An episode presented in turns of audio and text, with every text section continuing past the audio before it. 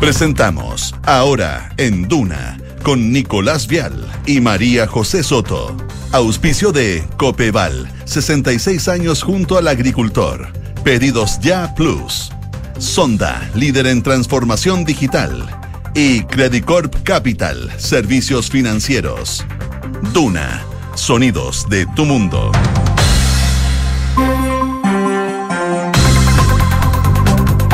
Dos en punto, ¿cómo están? Muy buenas tardes, comenzamos este ahora en Duna a través de nuestras emisoras en Santiago, el 89.7, Valparaíso 104.1, Concepción 90.1 y Puerto Montt 99.7. María José Soto, ¿cómo estás? Muy buenas tardes. Muy bien, ¿y tú cómo estás? Bien, en un día muy agradable en la capital, tengo que decirlo.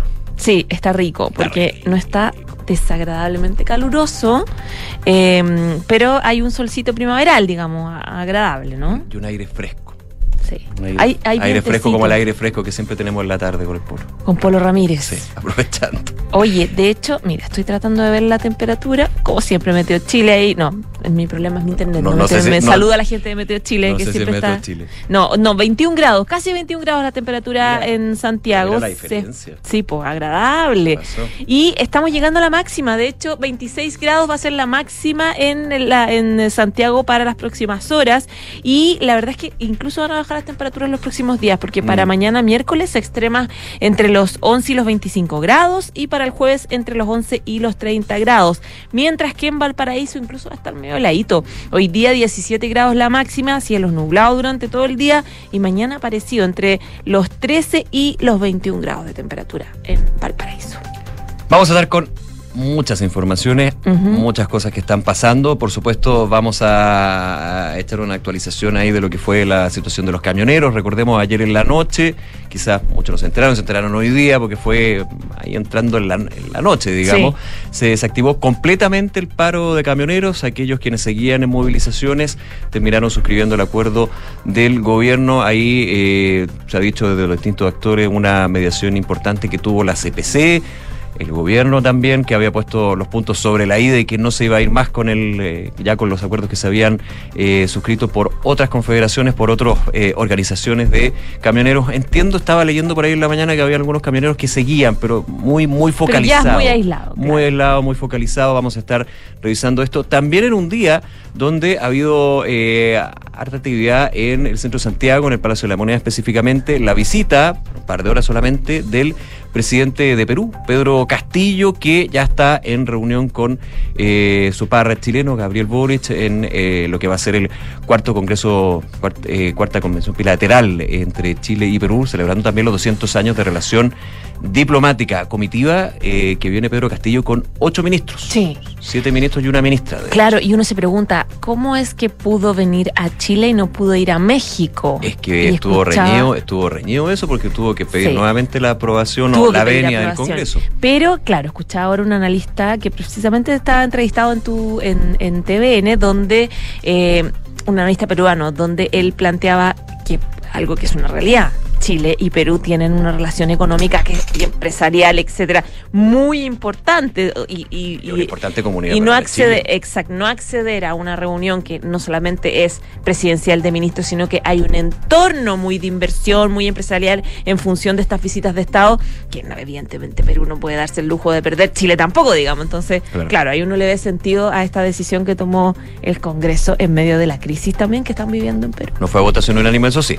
Hay que decirlo ahí No. para darle la, la venia, digamos, a esta visita del presidente Castillo por estas horas. Oye, otra cosa que les vamos a contar, bueno, generó un impacto bien importante en el país esta imagen de dos niñitos en el centro de Santiago peleando con cuchillos, con una maestría Terrible. impresionante, muy duro. Eh, esto pasó recién la semana pasada, se viralizó recién ayer y Carabineros ya hizo un operativo en el que se detuvo a la mamá de estos niñitos que eran enanos de 12 y 14 años eh, por vulneración de derechos del niño. Hay reacciones de autoridades hablando sobre el tema, reacciones de la alcaldesa también por la necesidad de una intervención profunda en el centro de Santiago. ¿Qué pasa con esos niños? Les vamos a contar eh, de eso y otras noticias. Datos de la economía, desempleo que eh, llega a 8%, hay una leve baja, pero preocupación respecto al estancamiento de la creación de nuevos puestos de trabajo, pensando también en lo que va a ser la situación del mercado laboral para el próximo año. Y también vamos a estar conversando de nuevos proyectos de ley que aparecen ahí en el Congreso por los días libres. Feriado el 26 de diciembre. Vamos a estar comentando un poquito esta novedad. Y es la pregunta del día. Ah, mira. La, la- la pregunto y te emplazo a que la Tú respondas, siempre, me, Nicolás. tú siempre me emplazas en este programa para tratar Vas de a tener que responderla, sí. Dale, no ya, mira, es la siguiente. Diputados buscan que el 26 de diciembre sea feriado, que cae día lunes, ¿cierto? Porque el 24 es sábado, el 25 es El domingo, 25 domingo. lunes 26. Ya. ¿Qué opinas tú sobre esta posibilidad que van a presentar estos parlamentarios? Para que el lunes 26 sea feriado, te dejamos tres alternativas. La primera, feliz Navidad. O sea, sí. O sea, sí, y feliz. Navidad. La segunda, no será mucho. La tercera, por ningún motivo. Con ese tono. Así, claro, por ese, con ese tono tiene que ser. ¿Cuál es tu respuesta? La 3. La tres. No por con ese, ningún no con, motivo. no, no, no con ese tono tan, tan, tan duro, pero no porque, me pregunta a mí, ¿Ya? porque de hecho el 2 de enero va a ser Es feriado. feriado, sí, ya está listo. Que es como una. sí, sabemos que Navidad y Año Nuevo están, pero a la vuelta de la esquina. O sí, sea, una semana. Claro. Y aparte, bueno, hemos estado comentando también el proyecto que sale muy. ¿A cuánto estamos? A 29 de noviembre. O sea, no sé, yo creo que no está en el horno para bollos. Ya. E insisto, para es- no ser tan amargado, ¿Ya? el 2 de enero es feriado. Es feriado. Quique, vota. Navidad. Feliz Navidad. Ay, yo también. Ese- Feliz Navidad, Nico. Soy muy responsable. Dice con ese tono de post fiesta, feliz Navidad.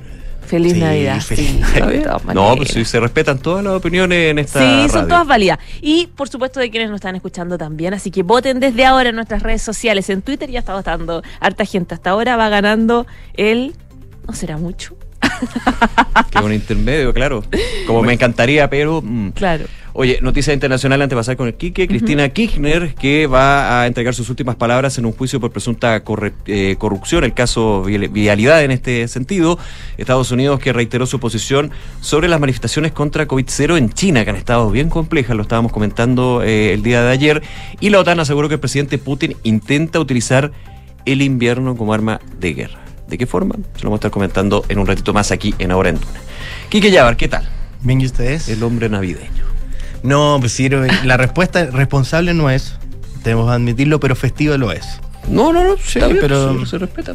Sí, se respeta, pero una cosa muy personal. Pero ahora, yo creo que yo y la José estamos de acuerdo que responsable no es, pero No, bueno. No, eh, sí, responsable tampoco, pero de- recordemos también que, a ver, esto, esto es siempre así, por la semana, la semana de Navidad y la intersemana que va al Año Nuevo, en términos de productividad tampoco. Son flojitas, Sí. No, no es una productividad locura. De hecho, para el algunos, día- para algunos, porque para las empresas que tienen que hacer los presupuestos y cerrar, eh, Tienen que hacerlo igual. Y después viene el feriado. De hecho, los últimos días, el último día, el día viernes, por ejemplo, que no es feriado, no, hasta las 2 de la tarde. Nosotros no. No, pues, No, pero, pues nosotros no. pero consiguiendo No un entrevistado ese día. bomberos. Yo lo paso terrible. Tú- Sí, para se van todos. terrible. Todos nuestros entrevistados y amigos y fuentes van camino a, A cualquier parte. sus eventos, a comprar el regalo, a la playa, a donde sea. Lógico, pues, sí, Sí, la pero nosotros la gente estamos- tiene vida. Programación Menos hasta las nosotros. 8. Pero cuando ellos van a comprar su regalo o preparar las cosas para el año nuevo, nosotros los acompañamos. aquí Los acompañamos y Hora les Con toda vamos la conversación. les decimos por aquí hay música. tacos, les ponemos musiquitas lindas. Bien, ¿dónde de están todo. las picas? No, eso es más difícil. Podemos hacerlo, podemos hacerlo. Bueno, ¿vamos con los titulares? Vamos.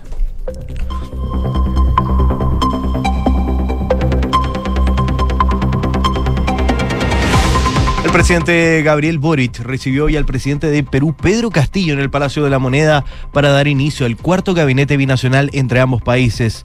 Las actividades de ambos jefes de Estado se iniciaron cerca de las 10.30 horas con una ofrenda floral ante el monumento de Bernardo Higgins ubicado en la Plaza de la Ciudadanía frente al Palacio y se espera que cerca a las 13 horas ambos presidentes ofrezcan una declaración conjunta. El Ministerio de Salud informó 2.291 casos nuevos de coronavirus y 10 fallecidos registrados, según cifras informadas por el DEIS. La positividad nacional llega al 13,71%, luego de que se informara el resultado de más de 13.000 exámenes entre antígeno y PCR. En cuanto a camas críticas disponibles, estas llegan a 263 habilitadas a nivel nacional. La alcaldesa de Santiago le pidió al Ministerio del Interior hacer una intervención profunda en el casco histórico de su comuna. Tras una pelea de vendedores ambulantes donde intervinieron dos niños con cuchillos, Gracie Hasler le hizo un llamado al gobierno y dijo que esto no se puede naturalizar. Aquí necesitamos tomar acciones concretas. La delegada presidencial de la región metropolitana, Constanza Martínez, indicó que no permitirán que sigan ocurriendo los últimos hechos de violencia, como el ataque a carabineros que se registró los últimos días y las amenazas con cuchillos llevadas a cabo por dos menores de edad en el Paseo Humada. En relación al primer hecho, Martínez comentó que ayer hubo una intervención en Paseo Puente y Plaza de Armas, porque no queremos que las cosas queden en impunidad y cuando se ataca a carabineros, la PDI y a los encargados municipales, también se está atacando a todos los chilenos y las chilenas. Sobre el caso de los menores, donde detuvieron a la madre de ambos, la delegada presidencial aseguró que no estamos hablando simplemente de lo fuerte que es ver a niños con armas, sino una vulneración de su integridad en el derecho. En 8% se ubicó la tasa de desocupación en Chile durante el trimestre móvil agosto-octubre del año 2022, según informó hoy el Instituto Nacional de Estadísticas, manteniéndose en el mismo nivel respecto a los tres meses previos. En base a los datos arrojados por la encuesta nacional de empleo, la cifra significó un descenso del 0,1 puntos porcentuales en 12 meses, dado que el alza de la fuerza del trabajo fue menor a la presentada por las personas ocupadas. Por su parte, las personas desocupadas aumentaron un 3,4%. Y Chile no está a la altura de lo que fue, señaló el expresidente Ricardo Lagos Escobar en el contexto de su participación la última jornada del foro organizado por la Comisión Desafíos del Futuro del Senado. El ex jefe de Estado apuntó a la crisis de seguridad que está enfrentando nuestro país. El régimen de Irán admitió hoy más de 300 muertos en la represión de las protestas por Masai Amini. La cifra fue proporcionada por un comandante de la poderosa Guardia Revolucionaria. La estimación es inferior de todas maneras a los organismos internacionales que han seguido cerca las manifestaciones desde que estallaron tras la muerte de la joven kurda. Tras la derrota ante Portugal, Uruguay se rebeló contra Diego Alonso una vez terminado el compromiso. José María Jiménez reconoció que el equipo no salió a ganar y Edison Cavani apuntó directamente al DT por el planteamiento táctico del equipo. Gracias, Quique. Gracias a ustedes. No tengo la hora. 12 de la tarde con 11 minutos. Vamos con las principales noticias. Hay una declaración que hizo esta mañana la alcaldesa de Santiago, Iracy Hasler, a propósito de este registro que les adelantábamos hace un rato viralizado de una pelea de comerciantes ambulantes en el centro de Santiago, en la que intervienen dos niños amenazando a personas con cuchillos. Eh, y eh, claro, generó un impacto bien importante. La alcaldesa decía lo que vivimos en el Paseo Ahumada realmente es una situación crítica y no se puede naturalizar. Mi llamado al gobierno es que esto eh, no se em, quede así, que haya medidas concretas. Esto pasó la semana pasada, se, se viralizó recién y Carabineros hizo un operativo en el que detuvo por vulneración vulneración de los derechos del niño y comercio informal a la mamá de estos eh, dos niños que tenían 12 y 14 años. La, la, mamá era una vendedora de, refrescos, de jugo, y claro, uno entiende ahí que como hay una suerte de lucha por los espacios también en el comercio ambulante, es que probablemente los niños estaban defendiendo a su mamá, o sea, la situación eh, de una precariedad bien impresionante. En una entrevista que dio eh, la alcaldesa, ella hablaba de la necesidad de una profunda intervención para poder recuperar el centro de Santiago. La autoridad eh, comunal sostenía que al gobierno y al Ministerio del Interior y Seguridad Pública actualmente encabezado por la exalcaldesa Carolina Toa, les compete actuar frente a esta situación junto a carabineros. Valoró la labor que hace la delegación presidencial regional, comprometió para la Plaza de Armas el Paseo Puente, pero recalcó que tiene que haber un compromiso mayor para intervenir el casco histórico. Acá necesitamos una intervención profunda, recuperar la Plaza de Armas, el Paseo Armada, eh, Ahumada, para poder eh, tener tranquilidad para nuestro nuestros vecinos. La alcaldesa manifestó que lo ocurrido eh, marca claramente un punto de inflexión. El gobierno debe asumir su responsabilidad que eh, implica eh, la que tienen a cargo las policías de poder recuperar espacios tan importantes. Además, hizo un análisis en que reconoció el aumento del comercio ambulante e ilegal. Dice es necesario revertirlo. Lamentablemente se ha profundizado una mala ocupación del espacio público desde el estallido y eh, el Centro Santiago siempre ha enfrentado dificultades en torno a este tema. Eh, la batalla es recuperar Santiago, revertir la situación y qué hago eh, y por qué hago el llamado al gobierno de carabineros, dice ella, porque nosotros como municipio no estamos a cargo del orden público y nuestros funcionarios no son personas que están armadas, no son personas que tienen atribución tampoco de orden público. Respecto a los puestos de comida y cocinerías ilegales que hay en el centro, Hasler decía que el Consejo Municipal de Santiago pidió intervenir la Secretaría Regional Ministerial de Salud, valorando que se hayan sumado operativos de fiscalización, porque hay que actuar en conjunto, decía la alcaldesa, frente a esta situación. Claro, además que hay mafias que de alguna forma se tienen tomado distintos sectores del centro de Santiago, y es por eso que uno ve estas peleas entre ellos mismos, entre los comerciantes. Por eso la alcaldesa hablaba de recuperar esos espacios que hasta ahora están totalmente tomados al margen también de esta situación espantosa de estos dos niños con los cuchillos. Que la delegada presidencial eh, de la región metropolitana también habló, hablaba sobre este tema y sobre lo que ha sido el, el objetivo de las autoridades, en este caso de recuperar los espacios públicos. Ella apuntaba a que cuando llegaron en marzo, a la administración, digamos, había una crisis y que ha ido mejorando. Desde algunos sectores eh, se piensa que mejora entre comillas, que evidentemente ha habido eh, intervenciones bien relevantes, por ejemplo la de Barrio Mix. Sí, claro, eso pero, fue bien eh, importante. pero también pensando Después en la... de que muriera una niña, digamos. de un Claro, lamentablemente después de, de- hay una reacción.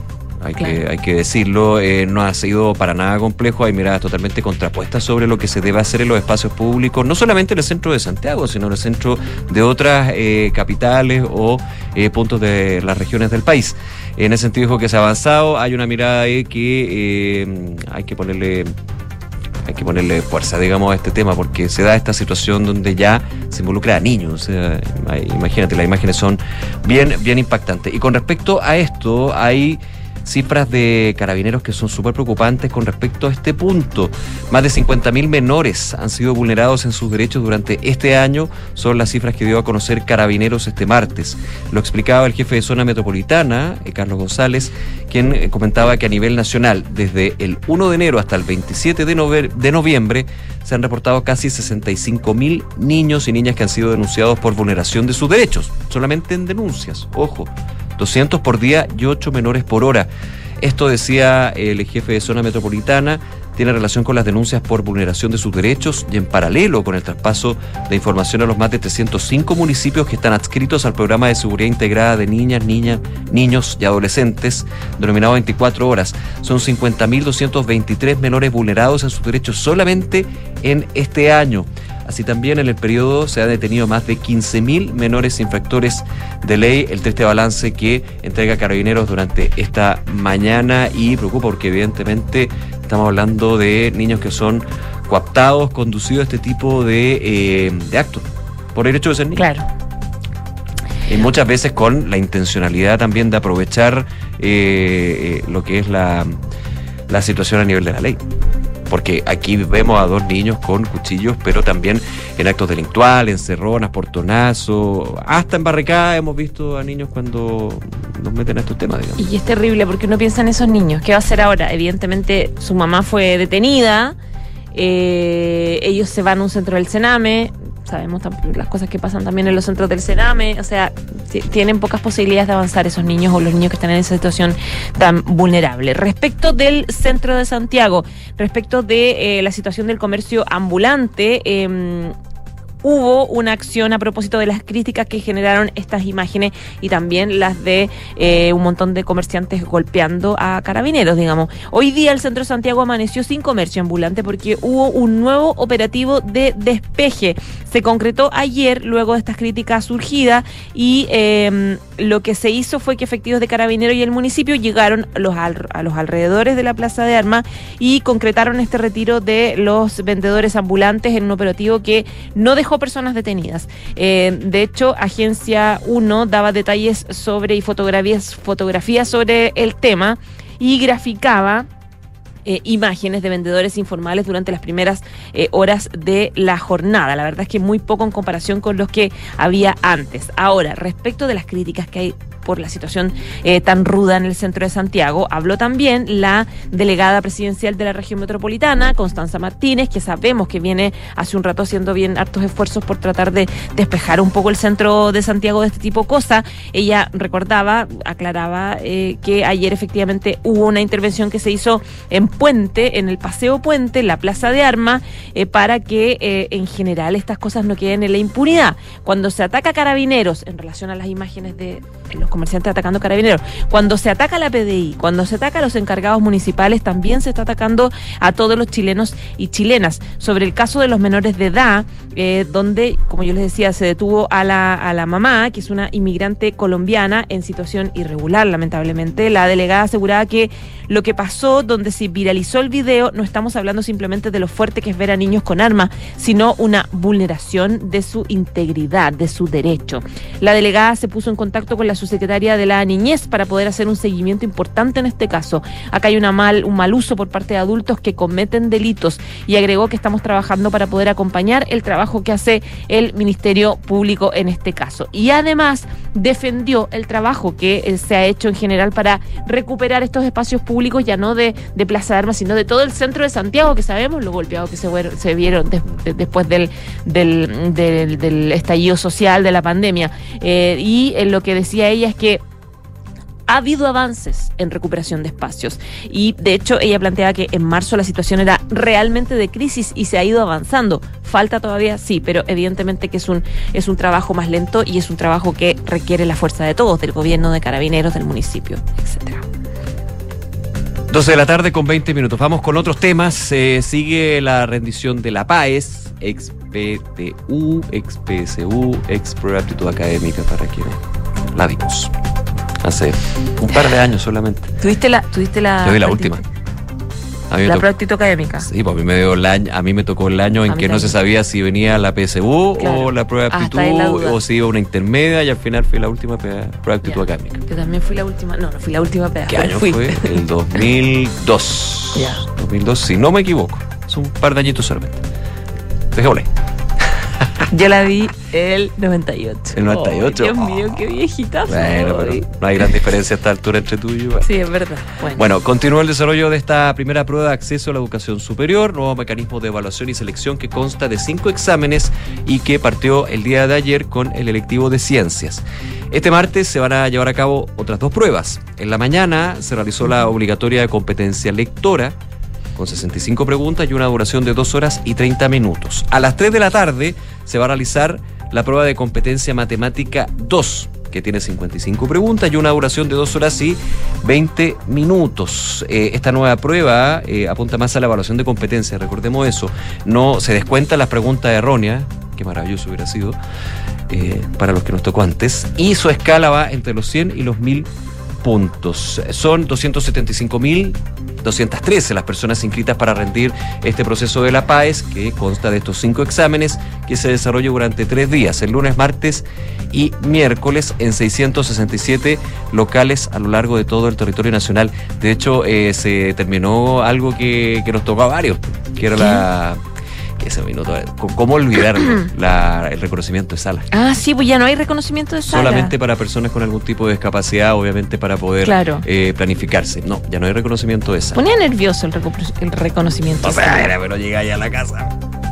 Con la guata apretada, con la ¿no? guata apretada, sí. Algunos que lo tomaban bastante mejor. Bueno, los que estábamos más complicados para la prueba, digamos. Bueno, para el miércoles, en este último día, también se esperan dos pruebas. La primera es la obligatoria competencia matemática 1, con 65 preguntas, dura 2 horas y 20, y hasta las 9 de la mañana, y luego a las 15 horas se rinde la lectiva de Historia y Ciencias Sociales, que tiene 65 preguntas. Una vez finalizado estos tres días, los resultados de los exámenes se van a entregar el martes 3 de enero. Ese mismo día comienza el proceso de postulación a las universidades, institutos y centros de formación técnica. 12 del día, 23 minutos. Vamos revisando otros temas. Les contábamos que está el presidente de Perú, aquí en Chile inició esta mañana una visita de Estado y hoy ya tuvo una reunión bilateral con el eh, presidente Gabriel Boric. A eso de las diez y media de la mañana, eh, Pedro Castillo llegó al Palacio de la Moneda para juntarse en el Salón Rojo con el mandatario Gabriel Boric. También estaban presentes, tú eh, describiste, eh, contaste, digamos, varios ministros que estaban presentes, el ministro de Relaciones Exteriores de Perú, César Landa, la- el embajador de Perú en Chile, la ministra de Relaciones Exteriores de Chile, Antonio Urrejola, el embajador de Chile en Perú, Oscar Fuentes, y también el asesor internacional Carlos Figueroa. Luego de ello, los jefes de Estado también van a participar en el Consejo Empresarial Chile-Perú. Segui- y seguido también se va de inicio al cuarto gabinete binacional, que es una instancia político-diplomática para impulsar la cooperación y acuerdo de ambos países. Previo a entrar a Palacio, Castillo habló con los medios en el lugar y aseguró que estaba ansioso de estar acá. Dijo, quiero agradecer a el hermano Boric por darnos la bienvenida y esperemos que todo lo que se ha trabajado con nuestros equipos técnicos ya entrando en este gabinete binacional se trabaje pensando en la unidad de los pueblos. A la fecha se han realizado tres gabinetes binacionales. El primero fue en 2017, después en Santiago 2018 y después en Paracas 2019. Y con esta cuarta edición se retoma un encuentro que en algún minuto se suspendió por la pandemia. En la sesión plenaria se va a hacer una presentación de los ejes de la reunión, que son cultura, seguridad, comercio exterior, inversiones, turisto, eh, turismo, eh, fronteras, entre otros. Desde la presidencia peruana destacaron que la visita de Castillo a Chile es para fortalecer las relaciones de amistad, de cooperación e integración económica. 12 con 25, hablando de economía, datos del Instituto Nacional de Estadísticas que se dieron a conocer durante esta mañana.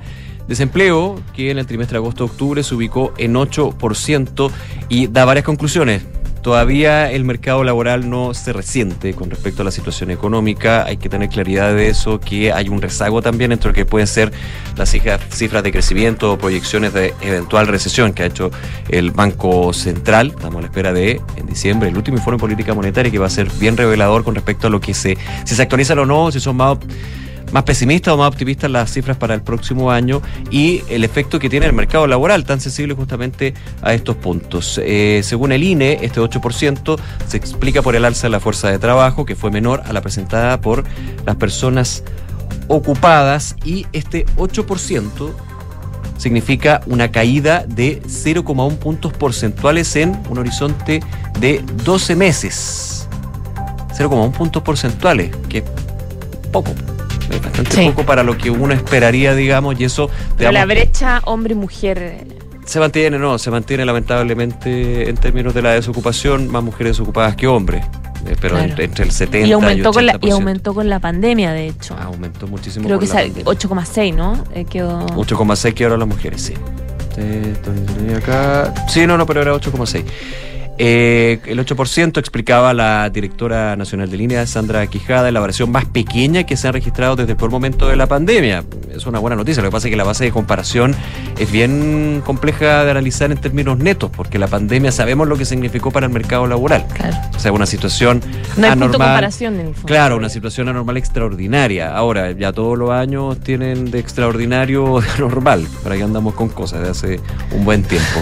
Con esto también eh, se indicó que aún restan por recuperar 93.295 puestos de trabajo desde el peor momento de la pandemia y esto va mostrando de que hay eh, un estancamiento y es lo que preocupa justamente a las autoridades de gobierno, también a los economistas con respecto a lo que vaya a ser el devenir del mercado laboral laboral, perdón, durante los próximos meses. Así que 8% desempleo a nivel nacional entre agosto y octubre de 2022. Oye, y hablando de economía, hay novedades con el presupuesto de la Nación 2023. Está a poquito ya de ser aprobado totalmente y convertirse en ley. La comisión mixta ya logró un acuerdo y resolvió las trabas por los fondos para la Secretaría General de Gobierno y la Educación. En una comisión mixta eh, se tuvieron que, uh, perdón, tuvieron que tener una comisión mixta para resolver las diferencias que había entre la Cámara y el Senado en torno a este proyecto de ley de presupuestos. Esto luego de que eh, ayer la mayoría de los diputados rechazaron los cambios que implementaron eh, recursos en la CGGOV, que es la Secretaría General de Gobierno, y en educación. Eh, dos materias en las que hubo diferencias que corresponden a la partida de CGGOV, considerando que el Senado se había restituido el gasto en personal, lo que ratificó, lo que se ratificó en la Cámara. Pero se redujeron los montos para bienes y servicios de consumo en 1.642 millones y la asignación también para la Secretaría de Comunicaciones también se redujo en 1.082 millones. Los diputados optaron por rechazar ambas modificaciones. Y el tercer punto que fue mixta también es una norma introducida en la partida de educación y que impedía que los sancionados por la ley Aula Segura sean favorecidos con la gratuidad en la educación por un año.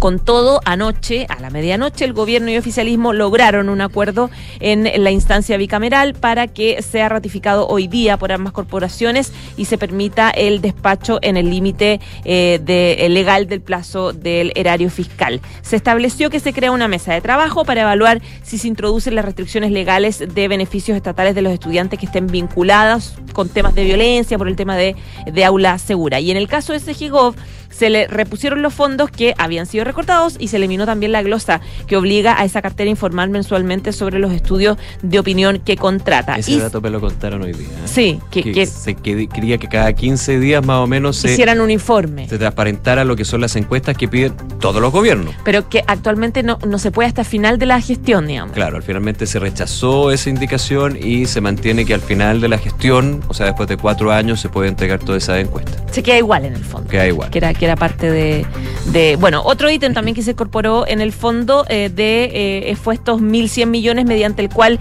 se va a apoyar a las pymes que hayan sido afectadas también por hechos de violencia durante el estallido social.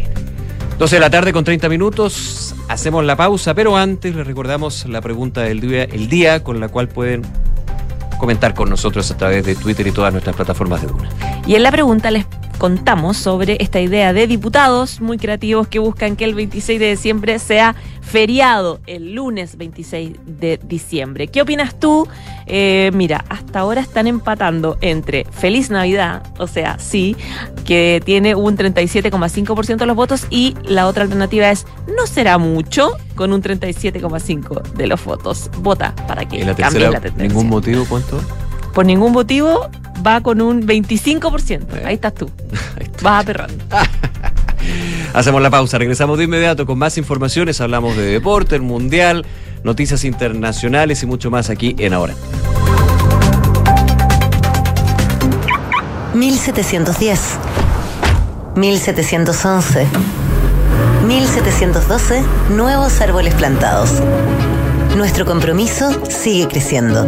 Por cada híbrido Toyota que recorra las calles, plantaremos un árbol nativo, que junto a más de 1.700 árboles ya plantados, darán vida al gran bosque Toyota en el sur de Chile. Iniciativa que ayudará a cuidar del medio ambiente y reducir la huella de carbono. Conoce más en bosque.toyota.cl. Enfrentar el cambio climático es tarea de todos. Duna, por un futuro más sostenible.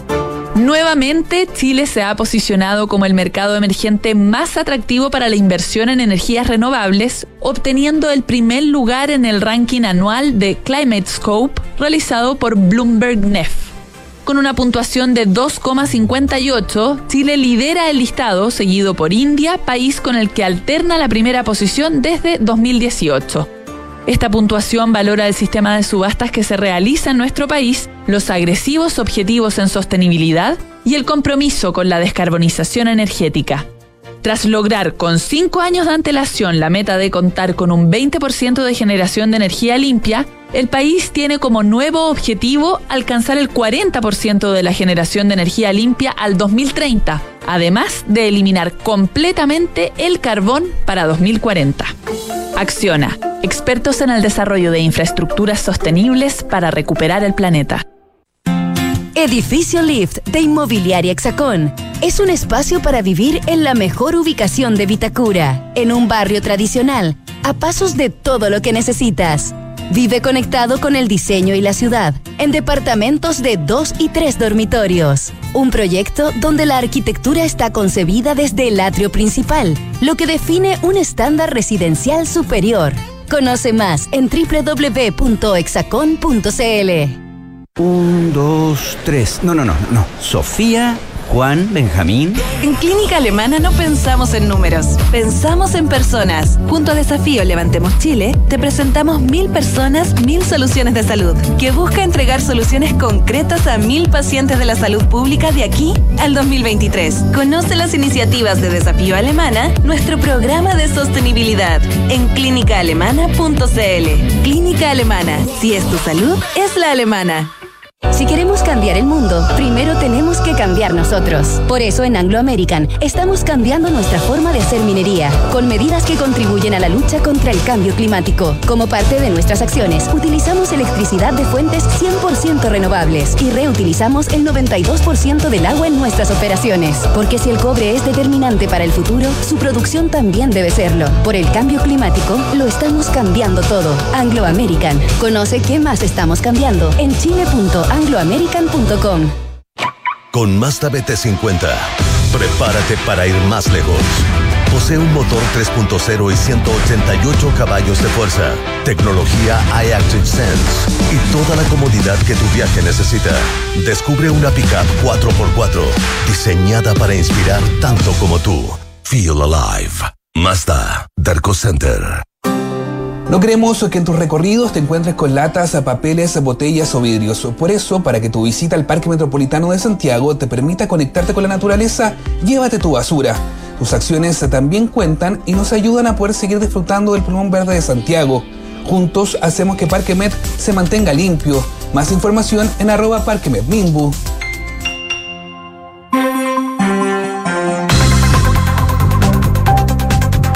12 de la tarde con 34 minutos. Estás en Duna y viajamos a Qatar. Datos, estadísticas y curiosidades. Todo lo que necesitas saber sobre Qatar 2022 está en Duna Mundial con Francesca Ravizza. Respeta tu propia cortina. Perdón, perdón, perdón, perdón. Pensé que tenía, no me fijé, pensé Pero que tenía. ¿Le subiste el volumen? Me subiste Sí, el volumen, no me lo subí. Le subí el volumen. Me, me llegó al Es que susto. quería escuchar la cortina. Quería, Quería escuchar la cortina en propiedad. Eso. ¿Cómo estás, Fran? Bien, pero me la bajaste. ahí sí. Ahí sí, Ahí sí, sí, ahí sí, ahí sí me escucho. Ya. Perdón, perdón, perdón, Estos perdón. contactos con Qatar son difíciles. ¿eh? Son Sí, siempre hay- así. hay- que son muy lejanos. Hay problemas de señal. Estamos, está fallando la Comrex. Oye, eh, bloque deportivo de hoy día. Seguimos con Qatar, pero eh, recordemos que desde hoy día se empiezan a jugar los partidos de manera paralela. Entonces, a esta hora se está definiendo el grupo A y es el partido entre eh, Ecuador con Senegal, que van empatados a cero, y Qatar con Países Bajos, donde Países Bajos le va ganando 1-0. Y más tarde se define el grupo B entre el partido de Inglaterra con Gales y Estados Unidos con Irán. Un partido, sobre todo el de Estados Unidos con Irán, que ha marcado por lo político también. ¿eh? Sí. Eso ha marcado bastante. Está tensa la previa. Súper, súper tensa. Sobre todo porque eh, esto ha trascendido en distintos medios de comunicación. eh, no consta, pero, pero ha salido mucho que eh, a los jugadores de Irán mm, el régimen los habría amenazado porque si es que seguían eh, eh, manifestándose en contra de ellos, iban a secuestrar a sus familias, iban a tener problemas, le iban a quitar los pasaportes a sus familias, Claro. entonces que dejaran de hacer eh, algún gestos públicos en contra de ellos, porque si no iban a terminar presos o sus familias iban- iban a pagar las consecuencias. Súper agradable jugar así. Sí, bueno, no es primera vez que pasa No en, primera vez, no el, en el fútbol que se mezcla sí. lamentable, lamentablemente. Bueno, eh, los malos momentos futbolísticos traen problemas en el camarín. Eso es algo que es inevitable, empezar a buscar culpables, empezar a, a- las perezas que uno de repente hay un compañero que le cae mal, se la aguanta, total vamos ganando, trate- Claro. tratemos de mantener la armonía para poder seguir ganando. Bueno, Cuando hay victorias, todo es. Color de rosas. Todo es color de rosas. Te bancas mejor las amarguras. Sí. Eh, también. Bueno, y eh, Uruguay y Bélgica son dos selecciones que están con el camarín dividido. Primero, eh, eh, Uruguay, que eh, es más allá de tener muy complicadas sus chances de avanzar a los octavos de final, junto a México y Túnez, son las únicas selecciones que no han marcado goles este mundial. Y eso es, es muy doloroso, sobre todo cuando en el equipo tiene goleadores de la talla de Luis Suárez y de Edinson Cavani, que más allá del uno puede alegar, bueno, no es lo mismo que el dos mundiales atrás, bueno, pero son goleadores puros. claro. Pero las clasificatorias. Marcaron. Claro. Ah, claro. claro. bueno, eh, ¿y do- con- dónde ha encontrado el, el lunar del equipo, el equipo, el, el plantel uruguayo? En su entrenador Diego Alonso, que recordemos es el sucesor de mm, Tavares, el maestro Tavares, que tuvo muchos años con la selección años. uruguaya. O sea, yo des- antes de Diego Alonso no tengo un recuerdo de la selección uruguaya, así como rápido, de la selección sin el, el maestro Tavares. Entonces, Y, esto- se, re- y se retiró porque. por problemas de salud. Entonces son jugadores que tienen la filosofía de Tavares, que se han criado con él desde las inferiores. mm, Entonces, este es- a- al parecer este, este nuevo engranaje está costando aceitarlo. Y de hecho, De eh, hecho, espérame, gran parte de la clasificatoria fue con Tavares. fue con Tavares. Yo creo que casi toda, de hecho. Claro, el, el último año, un Sí. año y medio, hicieron y, y costó y costó encontrarlo a, a Diego Alonso. Fue un nombre que, que no, no, no dijeron que también es un problema ahí de la Federación Uruguaya, sabiendo que el entrenador ten- tenía problemas físicos de salud, que seguramente era una posibilidad que, que se retirara, haber hecho un trabajo a lo mejor más a largo plazo y, y buscar con más tiempo al sucesor. Y- Ir ungiendo a alguien. digamos, Claro, y eso al parecer no, no habría pasado. Bueno, José María Jiménez, el defensor de Uruguay, eh, se mostró bastante molesto después del partido con Portugal, donde perdieron 2 a 0. Y dice: No salimos a ganar, entramos dubitativos con nuestro fútbol, que sabemos que tenemos, por más que nos cueste, está. Y una de las facetas que todavía no sacamos a pleno en los partidos, y la verdad que queda mucha amargura, haciendo alusión a Diego Alonso, porque si dicen no encontramos nuestro fútbol, ¿quién es el encargado de parar un equipo en el que los jugadores encuentren su fútbol, el fútbol Claro. charrúa, que no lo hemos visto aparte. Ayer en el partido con Portugal, por ejemplo, Uruguay es una selección que tiene, hace mucha falta táctica y técnica en el que cortan la jugada. Poca falta uruguaya en general. Yo creo que también eso se debe a que está el, el, el offside semiautomático, hay muchas más cámaras, pero uno puede hacer faltas tácticas sin recibir una amarilla, faltas técnicas. O sea, si tienen el oficio, ellos pueden hacer faltas para cortar la Ahora, jugada. Yo no, yo no puedo ver el partido de ayer, pero la pregunta. Uruguay aplicó la clásica uruguaya de aguantar, aguantar, aguantar, error, contragolpe. No. Ya, porque esa es la clásica. Muy poco, eso y tampoco cuando se juega. Chile desesperan. Yo pensaba, Bueno, sinceramente, selección. tuvieron un par de oportunidades que iban a esperar, estar atrás, atrás, atrás, tirar desde un poquitito más atrás de la media cancha un pase en profundidad y de cabezazo la ganaban, como, como pasa en el fútbol uruguayo. Eso tampoco lo hemos visto y yo creo que eso es lo que alegan lo- los futbolistas. De hecho, Edinson Cavani, delantero especialista en esa jugada uruguaya, le preguntaron cuáles son eh, las razones por las que no le encuentran la vuelta al equipo. Y él dijo, eso hay que preguntárselo a Alonso. O sea, ya directamente eh, atacó al, al entrenador, dijo, él puede hablar tácticamente de lo que puede pasar, son partidos de fútbol, a veces las cosas salen o no, hay que elaborar lo que viene. Yo encuentro razón a los futbolistas cuando dicen a veces las cosas salen o no, pero las cosas cuando salen está bien y cuando no salen hay un plan B, un plan C, un plan D. Y pareciera que eso no pasó. No, dos partidos seguidos con un Uruguay que ataca poco, que, que se ve sobrepasada, que no lo, que, que bueno, si es que la, la clásica uruguaya no está resultando. O sea, me, me, me di el trabajo de revisar la convocatoria completa de Uruguay y en los equipos en los que juega, porque uno diga, no les pasa lo que nos pasa a los chilenos, es que, que decimos, tenemos pocos jugadores en los mejores equipos del mundo. Te preguntar por el tema del recambio. en Mira, Uruguay. Uruguay. Fernando Muslera no es titular y está nominado, juega en el Galatasaray. Sí. Después tiene a Sergio Rochet que juega en Nacional de Uruguay. La liga uruguaya, si bien es mejor que la chilena, no es una liga muy fuerte a nivel sudamericano. Antes está la Argentina, No es la está la, Argentina, no es la brasileña. no pero después, pero después debe venir la uruguaya en tercer, Sí, ya, sí, ya, ya. Lo- los defensores, Ronald Araujo en el Barcelona. José María Jiménez en el Atleti, Diego Godín juega en Cerro, pero es Diego Godín, el Pero faraón. Godín. Eh, Matías Viña juega en la Roma, Matías Olivera juega en el Napoli, Cuati juega en Portugal, eh, José Luis Rodríguez también juega en Nacional, Cáceres juega en la MLS y Guillermo Varela juega en el Flamengo, que viene de salir campeón de América.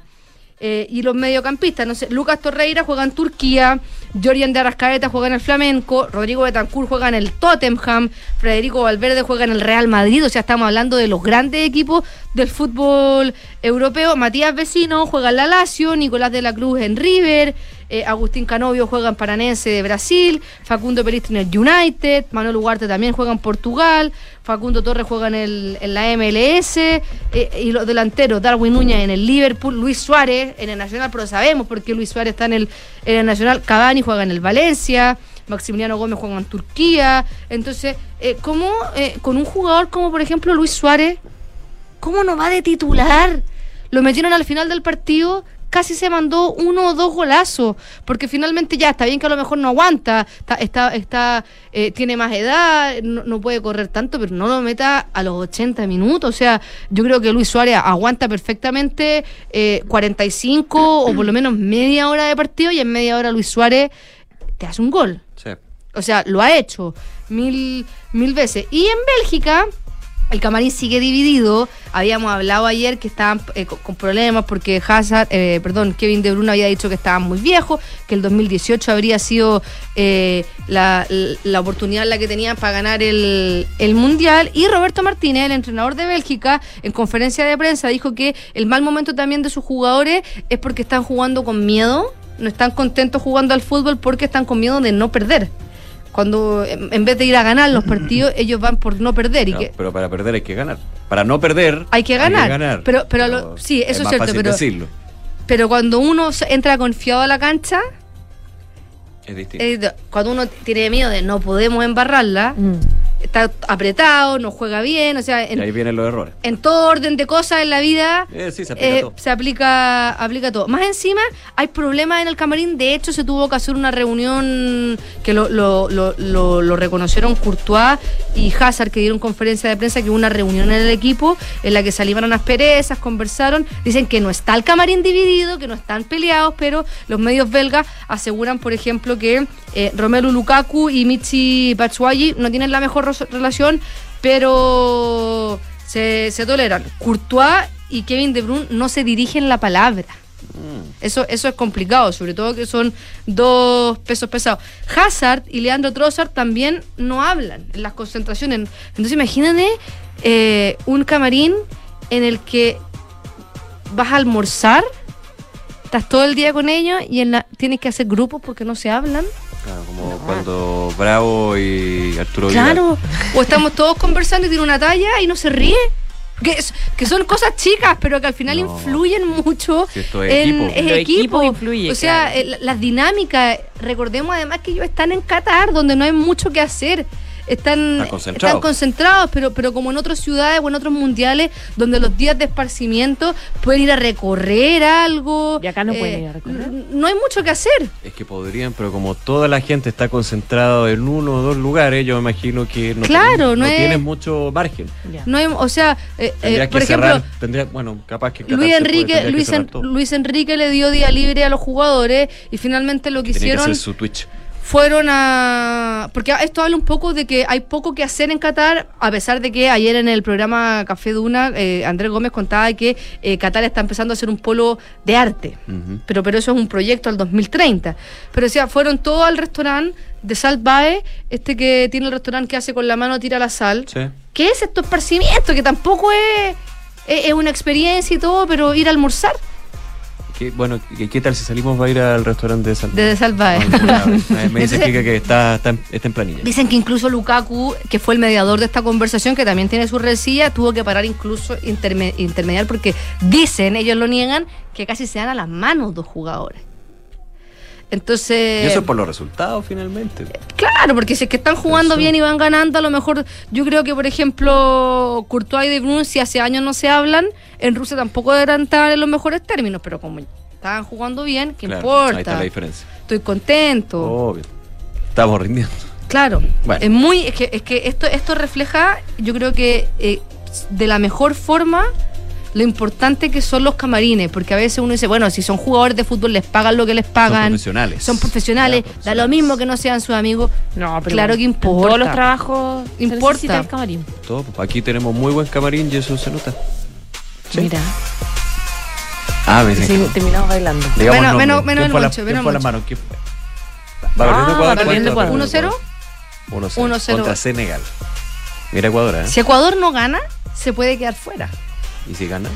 Y si gana o empata, clasifica. Ya, eso directo. Sí. Mira. Si gana y, y, y Países Bajos gana, porque están con los mismos puntos, entra la diferencia de goles. Países Bajos, ex Holanda. Ex Holanda. O Sí. lo que le gusta decir Holanda. Holanda. Pero Si, Países- Países, si Ecuador empata, igual que Países Bajos, si empatan, clasifican segundo. Están, pero si Ecuador pierde, pasa a Senegal. No, o sea, ahí se pone interesante la cosa. Más interesante lo que ha estado este Mundial de Qatar. Francesca Ravizza, muchas gracias. Que estén muy bien. Que te vaya muy bien, nos vemos. 12 de la tarde con 48 minutos, revisamos noticias internacionales aquí en Ahora. Y nos vamos a Argentina porque la vicepresidenta Cristina Kirchner va a hacer uso hoy de su derecho, como todo imputado judicial, a pronunciar las últimas palabras en la causa que la investiga por supuesta corrupción durante sus dos gobiernos. Por decisión propia, de hecho ella lo avisó a través de su cuenta de Twitter, va a estar sola en su despacho en el Congreso sin el apoyo de sus abogados. Va a hablarle a una cámara, como ya lo hizo en otras oportunidades, y va a rechazar cada una de las acusaciones que se le han hecho. En agosto, el fiscal Pablo Luciani pidió contra ella 12 años de cárcel y la inhabilitación perpetua para ejercer car- cargos de orden público. Si se cumplen los tiempos del proceso, Kirchner sabrá durante la segunda quincena de diciembre si los jueces la condenan o la absuelven. No va a ir presa porque tiene distintos fueros por ser vicepresidenta. Su eventual condena, en cualquier caso, iniciará un largo proceso de apelaciones que va a terminar en la Corte Suprema, la que, como siempre, va a tener la última palabra. Kirchner ha sostenido desde el inicio del juicio, ya que van dos años, eh, que casi tres años, dos años y medio, que toda la investigación en su contra es simplemente un montaje de sus enemigos, de sus adversarios políticos, de la, oposición y el partido judicial, dice que, que, que, como la menciona, los menciona para encarcelarla. Los fiscales la acusan de que montó una asociación ilícita en sus dos gobiernos entre 2007 y 2015 y benefició a sus amigos con poder y con contratos multimillonarios de obra pública a cambio de distintos sobornos. Y entre los acusados hay incluso funcionarios acusados de cobrar estos sobornos y a empresarios sospechados de pagar estos sobornos. ¿Y eh, qué decía la cuenta de, de- en sus redes sociales? Dice, mañana a las nueve y media en el juicio de vialidad las últimas palabras. Así le dicen, publicaba hoy día eh, Kirchner en sus redes sociales. Confirmaba que sí va a hacer uso de su derecho entonces para hacer un discurso, donde como yo les digo va a hacer hincapié en su supuesta inocencia. Eh, se la va a poder seguir de hecho directo porque ella tiene un canal de YouTube y por la, eh, la transmisión también del Tribunal Federal que la está juzgando. Hasta ahora ella ha dicho... em, sus últimas palabras, el exministro de Planificación Federal, Julio Devido, quien ya está preso por su responsabilidad en la llamada tragedia de Once, que fue este accidente de ferrocarril que dejó 52 personas muertas el 22 de febrero de 2012. Devido dijo que el juicio era una persecución injusta, en la línea con lo que ya viene diciendo y va a decir en esta jornada Cristina Fernández de Kirchner. 12 de la tarde con 51 minutos. Siguen, eh, han seguido las manifestaciones en China con respecto a las medidas ultra restrictivas del gobierno con respecto al COVID-19 y hay países que se han referido al respecto, aprovechando también esta situación. Hablo del caso de Estados Unidos. El secretario de ese, el secretario de Estado de ese país, Anthony Blinken, aseguró que Washington apoya el derecho a protesta en todas partes, incluida China, que vive estos días de manifestaciones que han sido catalogadas como inéditas.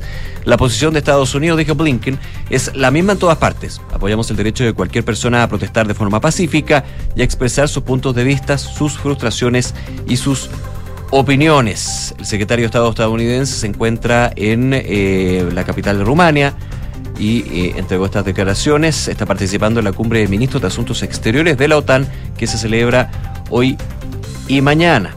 El lunes el Departamento de Estado había emitido un comunicado en ese mismo tono que entregó el secretario. Decía lo siguiente, hemos dicho durante mucho tiempo que todos tienen derecho a protestar pacíficamente aquí en Estados Unidos y en todo el mundo. Esto incluye a la República Popular China. Pero agregó que Estados Unidos consideraba que la política de confinamiento impulsada por Pekín es excesiva, estimando que así va a ser muy difícil contener este virus. Según apuntaron desde Washington, eh, se está enfocado en lo que funciona, ampliar la vacunación y que las pruebas y tratamientos sean fáciles de acceder, agregar. 12 del día, 53 minutos y vamos a la crisis de Ucrania y Rusia. El secretario general de la OTAN, Jens Stolberg, afirmó que el presidente de Rusia, Vladimir Putin, está intentando usar el invierno como arma de guerra contra Ucrania tras los ataques de las últimas semanas sobre infraestructuras energéticas.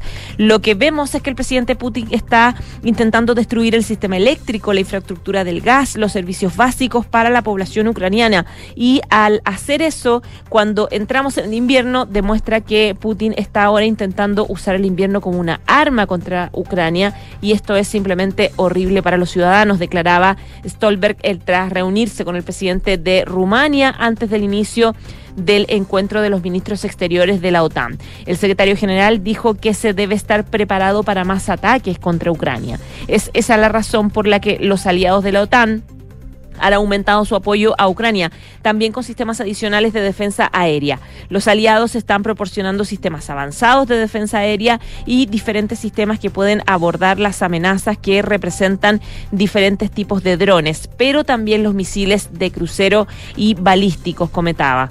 También recalcó que invertir en defensa es esencial en un momento en el que se afronta la mayor crisis de seguridad en una generación y subrayó que la OTAN hará lo que sea necesario para proteger y defender a todos los aliados. No podemos dejar que Putin gane. Esto mostraría a los líderes autoritarios alrededor del mundo que pueden lograr sus objetivos usando la fuerza militar y haría el mundo un lugar más peligroso para todos nosotros. Así que va nuestro propio interés de seguridad en apoyar a Ucrania, decía el líder. Reconoció también que el único modo de conseguir un resultado en la guerra es que se garantice que Ucrania prevalezca como una nación soberana e independiente.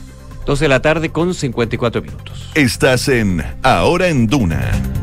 Bueno, y finalmente el día de ayer eh, se dio por terminado el eh, paro de camioneros. Algunos camiones que estaban apostados en algunos puntos de- del país, pero bien, bien aislados.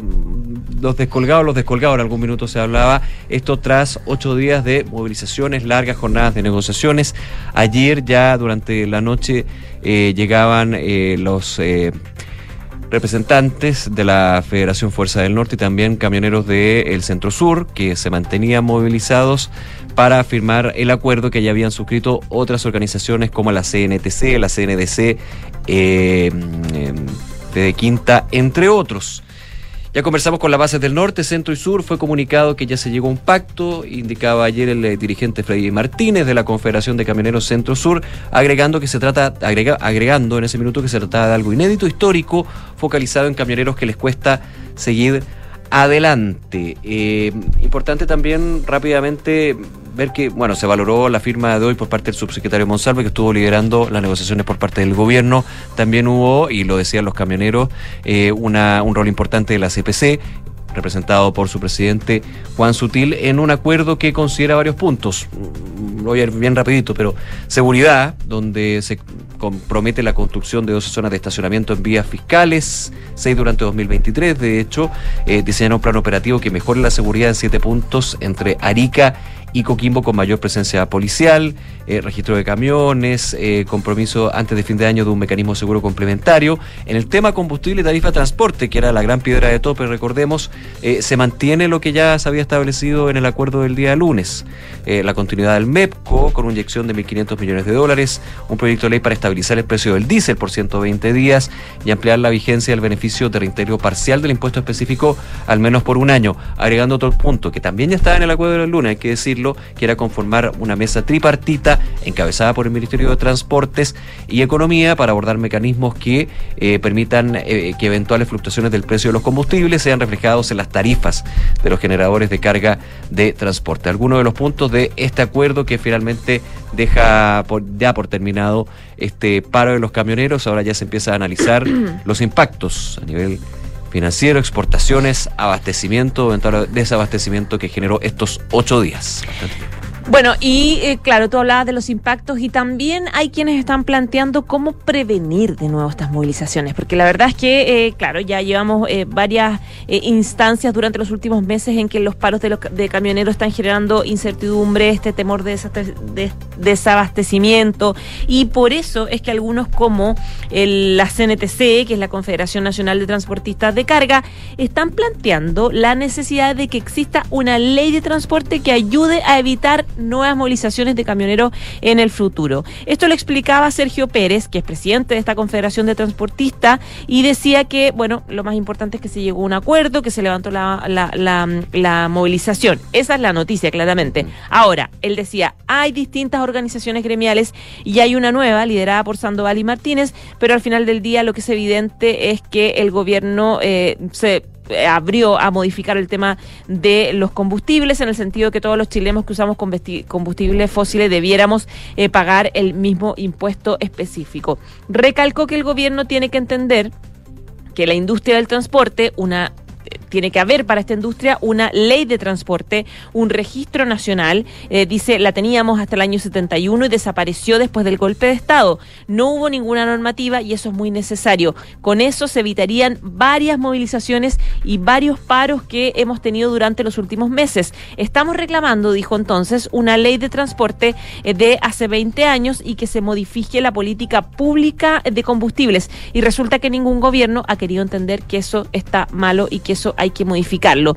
Con ello dice que los camioneros necesitan una ley de transportes, un registro nacional, para que esta atomización no cree una facultad y no que cada dos o tres meses haya que tener movilizaciones. Si nadie quiere paros, eso crea mucho problema y además crea antipatía en la ciudadanía. Así que llama entonces a esta ley de transportes que pueda evitar de nuevo estas movilizaciones. Al mismo tiempo también poner las cartas sobre la mesa a los camioneros que hay que reevaluar lo que es la situación a nivel de eh, país.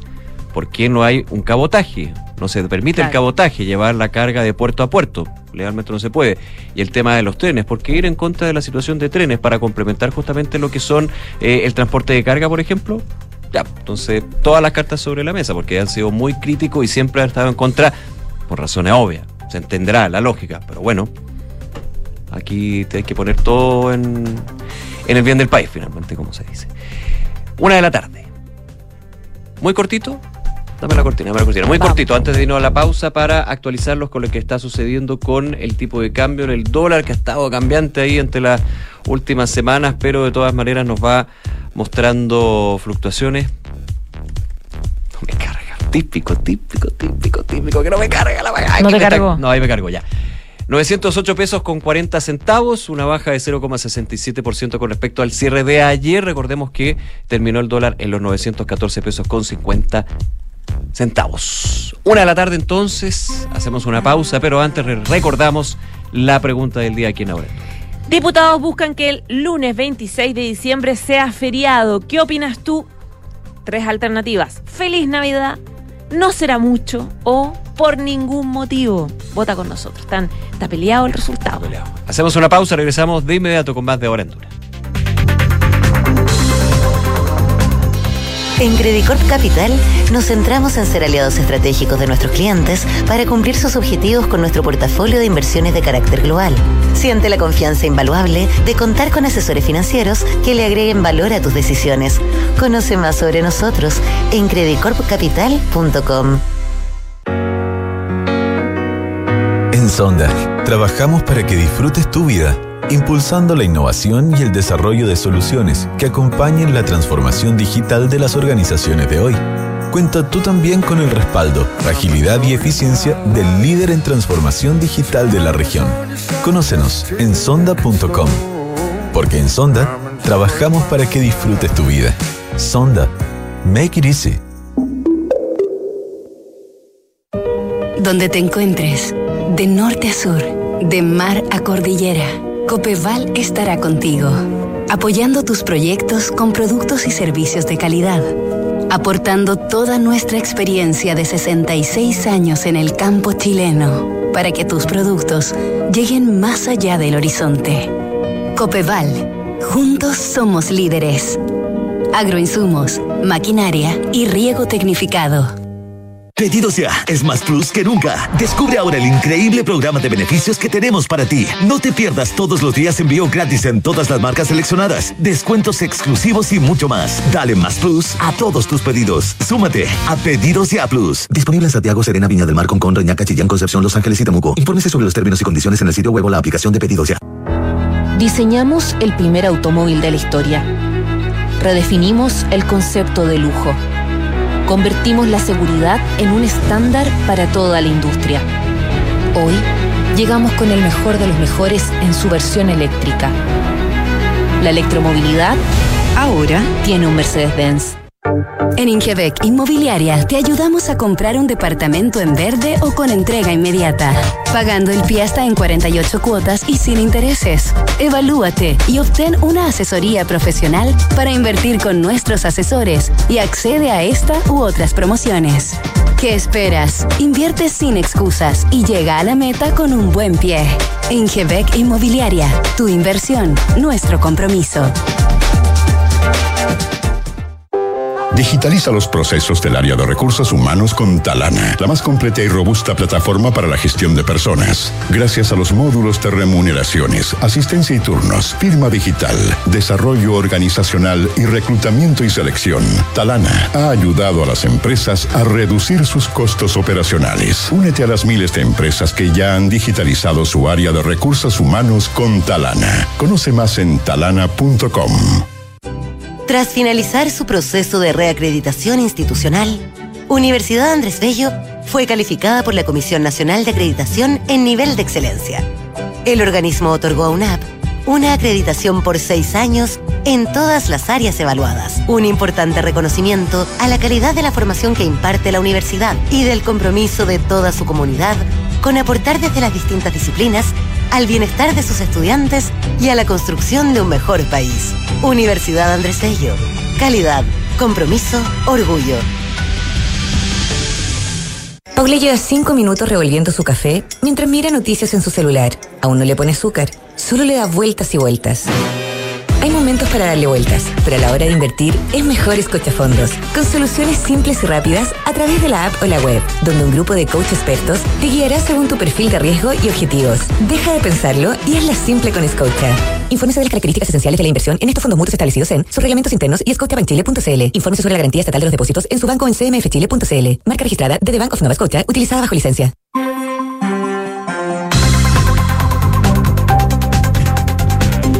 Una de la tarde con cinco minutos. Estás en Duna y en Ahora en Duna revisamos los titulares, las principales informaciones de las últimas horas en la voz.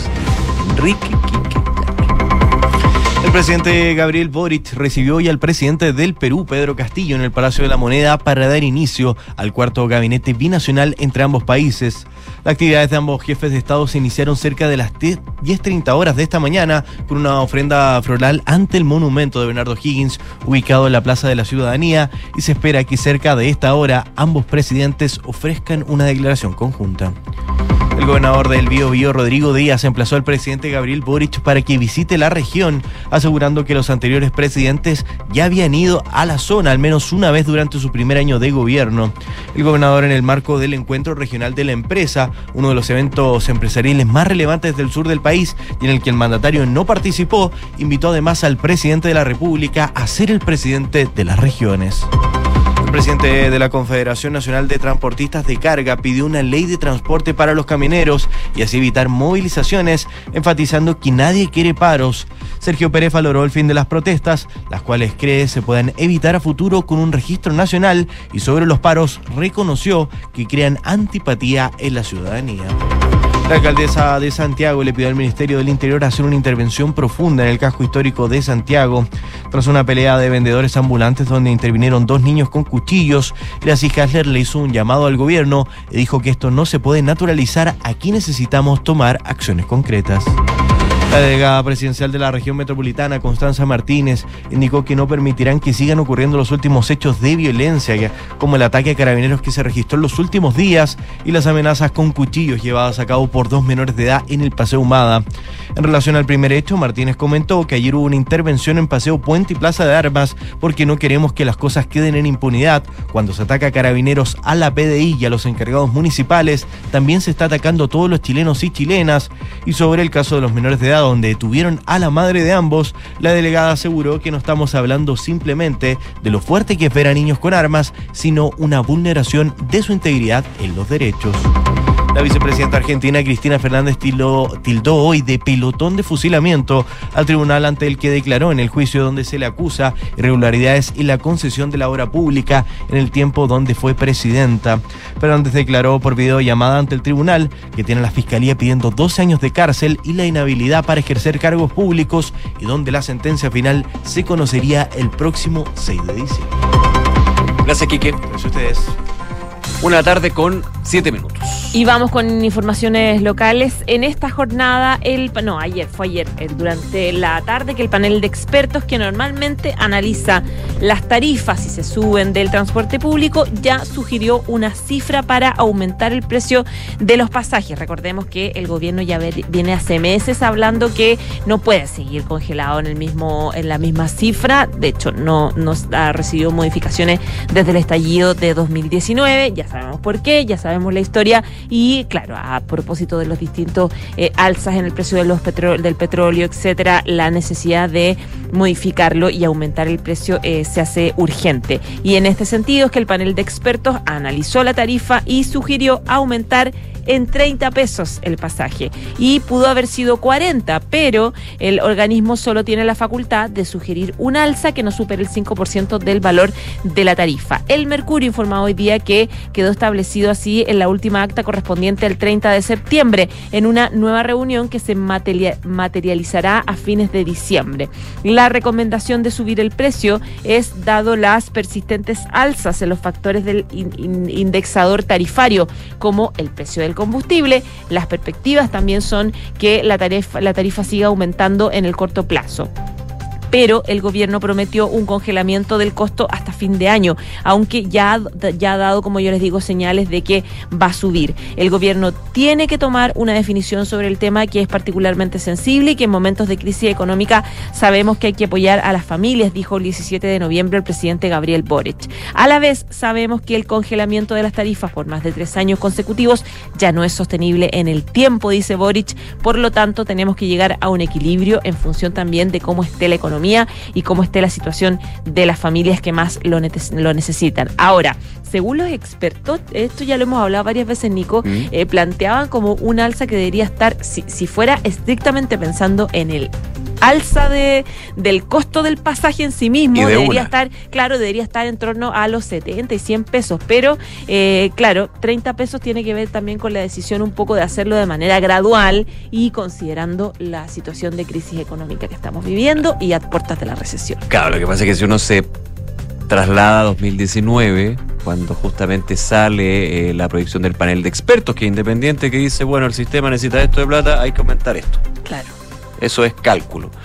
Eh, Otra cosa es compatibilizar todas las... Claro, sabemos lo que pasó, fue, algunos dicen que un detonante, fue el ahí, bueno, pasó después. Eh, entonces hay, hay una carga con este tema de... Y, con, aumento, 30 pesos también. Pero en una situación económica completamente distinta, cuando teníamos una inflación que bordeaba el 4% y ahora está en el 14. Entonces también es lo, pongo como elemento, no estoy haciendo un juicio, digamos, de valor o no a lo que es la producción, es la, la producción de los expertos que hacen que debería ser de 30 pesos, pero obviamente una situación distinta que complica a quienes tienen que tomar esa definición. ¿Quién en este caso? El Ejecutivo. Así que es un tema no, no menor ya desde el gobierno se ha dicho, eh, el mismo presidente Boric dijo, eh, es impensable mantener congelado todavía. Es insostenible. Es insostenible, ese fue el concepto. Y tiene la razón, es insostenible, pero claramente aquí se va a buscar las formas de que no les pegue a todos por igual, pero por sobre todo que sea una alza gradual.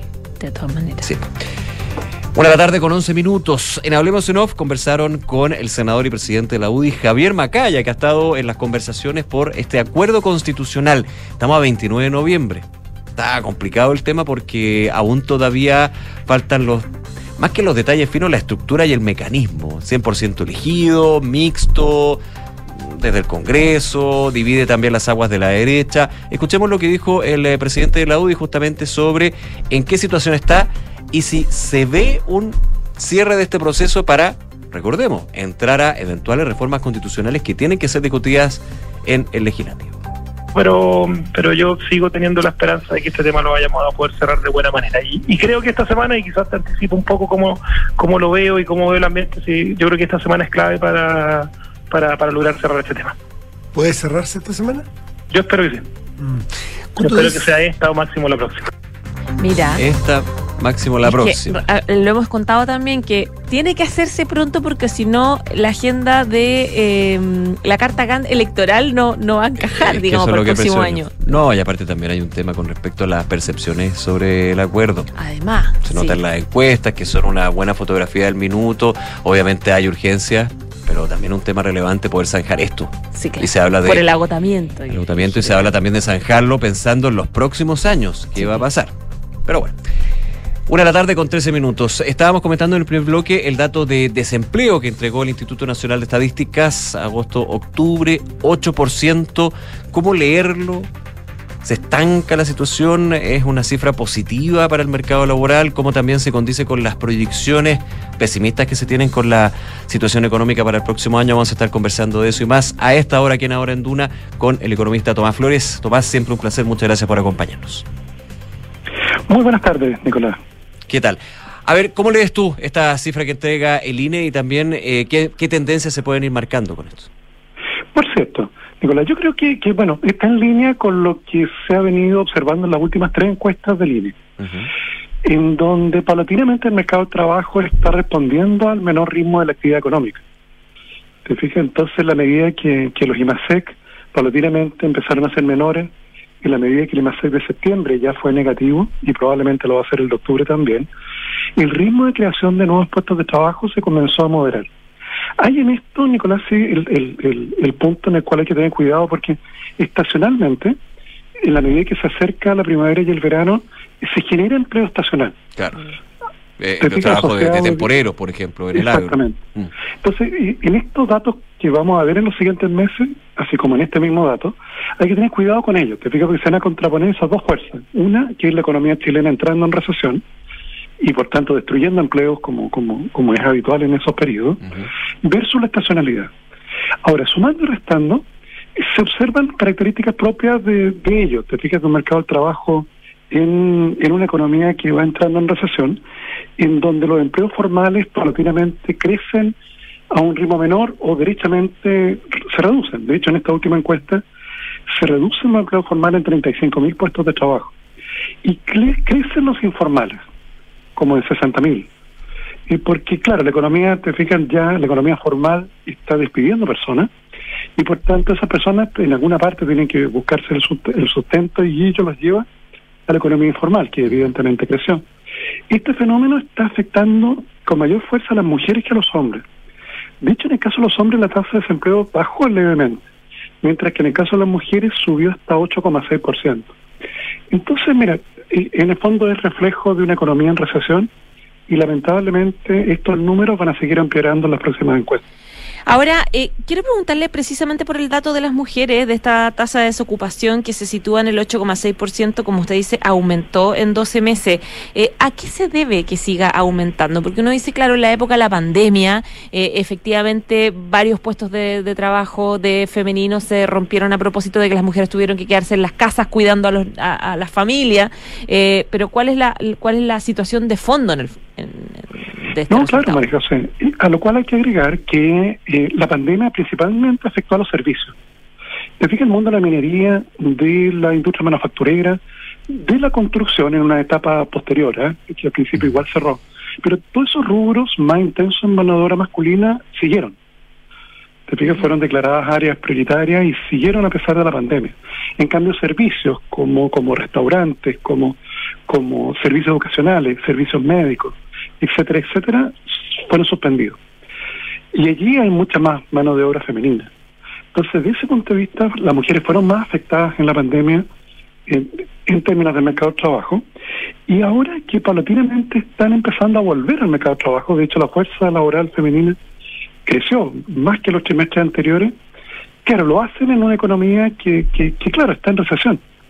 ¿Te fijas? Entonces, desde ese punto de vista, el, sin prejuicio que, que varias de ellas probablemente han ido resolviendo las situaciones que tenían en sus hogares en términos de, de cuidado de, de, sus familiares, tratan de volver ahora y se encuentran con, probablemente con las puertas cerradas. Claro.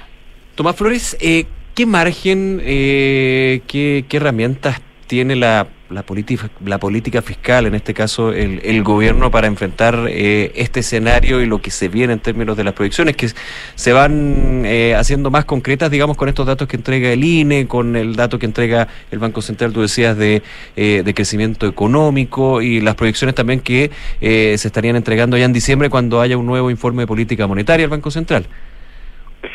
Claro, es un escenario en que la política monetaria ha hecho su trabajo y ya tenemos la inflación ya en trayectoria decreciente. Claro, uh -huh. que esa sería una buena ah, noticia, pero va, va a demorar.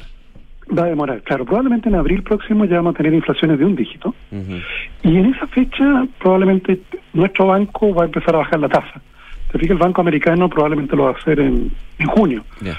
Pero, pero bueno, Chile partió antes subiendo las tasas de interés. Sí. Entonces ese lado yo te diría tiene una trayectoria y un camino bastante definido.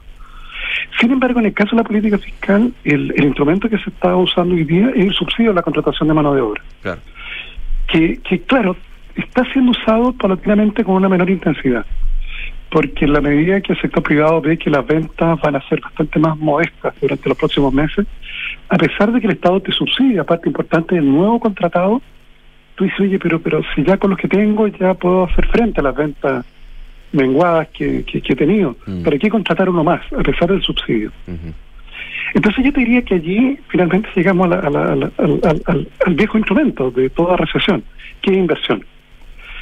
¿Te fijas? El, el, gobierno anunció que ha ido avanzando en su agenda pro inversión. Uh -huh. Y probablemente hay que conocer más detalles de ello. ¿eh? En términos de, de, de, poder saber efectivamente cuánto cuánto de ello es una cosa coyuntural y cuánto es una cosa más estructural. Ahora, porque sí.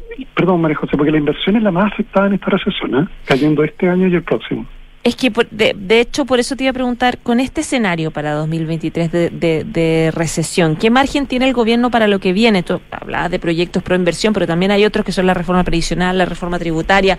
¿Cuál es el margen en el que se puede mover? No, por cierto. Y, y, en el caso tributario, claro, a mí no me extrañaría, bueno, todavía le, le, le, le queda un, un, buen un buen trámite legislativo. Uh -huh. ¿Te fijas? De que, de que probablemente sean más intensos los instrumentos pro inversión, como la depreciación ser instantánea. ¿Te fijas? Que es como el caballito de batalla usado habitualmente en época de recesión. Claro. Y, y, es bastante efectivo, te fijas, una política económica antigua, pero bastante efectiva. Y, y probablemente los aumentos de impuestos ser postergados. Ahora, en el caso de la reforma previsional es de tal magnitud que, que, claro, yo creo que eso le queda probablemente a lo menos un año de trámite. Uh -huh. que vamos a estar saliendo de la recesión cuando probablemente eso ya tenga un, un, una cosa más concreta. Pero, pero, pero en materia de inversión, efectivamente, tienes allí cosas más estructurales. Piensa tú que un proyecto grande minero tiene que tramitar, si no recuerdo mal, como 10.000 permisos y se demora 10 años en obtenerlos. Ese número comparado con Australia o, o, o Canadá, claro, en un caso es el doble y en otro caso es casi tres veces. Uh -huh. Entonces hay un problema ahí que va más allá de, de, de, del gobierno de Tun. Sí. Y, que, claro, requiere de, otro tipo de voluntad. Tomás Flores, como siempre, muchas gracias por acompañarnos y explicarnos la, los datos y la situación de la economía. Que te vaya muy bien, Tomás. Gracias, un abrazo. Tomás. Encantado, Nicolás. María José. Gusto. Chao. Una, Una Perdona, perdona, perdona. Una de la tarde, 21 minutos. Nos vamos, pero antes los resultados de la pregunta del día. Les contábamos que diputados buscan que el lunes 26 de diciembre sea feriado. ¿Qué opinas tú? El 39,4% dijo, no será mucho. El 36,4%, feliz Navidad. Queremos feriado. Y el 24,2% dice, por ningún motivo, váyanse a trabajar, por favor. Pueden seguir votando. Votando con nosotros a través de Twitter y todas nuestras plataformas de Duna.0, donde por supuesto está toda la información, datos, entrevistas, análisis y la mejor música, por supuesto. Contarles que Credit Corp Capital, Capital es un holding dedicado a la prestación de servicios financieros con presencia en Colombia, Chile, Perú, Estados Unidos y Panamá. Conoce más en creditcorpcapital.com. Y Copeval, 66 años, junto al agricultor, aportando los agroinsumos, maquinaria de riego tecnificado para que tus productos lleguen más allá del horizonte. Encuéntralos en sus 24 sucursales, desde Copiapó a Puerto Varas o en www.copeval.cl. La transformación digital de tu negocio nunca estuvo en mejores manos. En Sonda trabajan para que disfrutes tu vida, innovando y desarrollando soluciones tecnológicas que mejoran y agilizan tus operaciones. Conócelos hoy, Sonda Make It Easy. Pedidos ya es más plus que nunca. Descubre el increíble programa de beneficios que tienen para ti. Envíos gratis en todas las marcas seleccionadas, descuentos exclusivos y mucho más. Súmate a Pedidos Ya. Términos y condiciones en el sitio web o app de Pedidos Ya. Nos vamos, como siempre, muchísimas gracias por acompañarnos. Invitados a seguir aquí en Duna. Ya viene Cartas Notables y la edición PM de Información Privilegiada. Que tengan una excelente tarde. Nos vemos.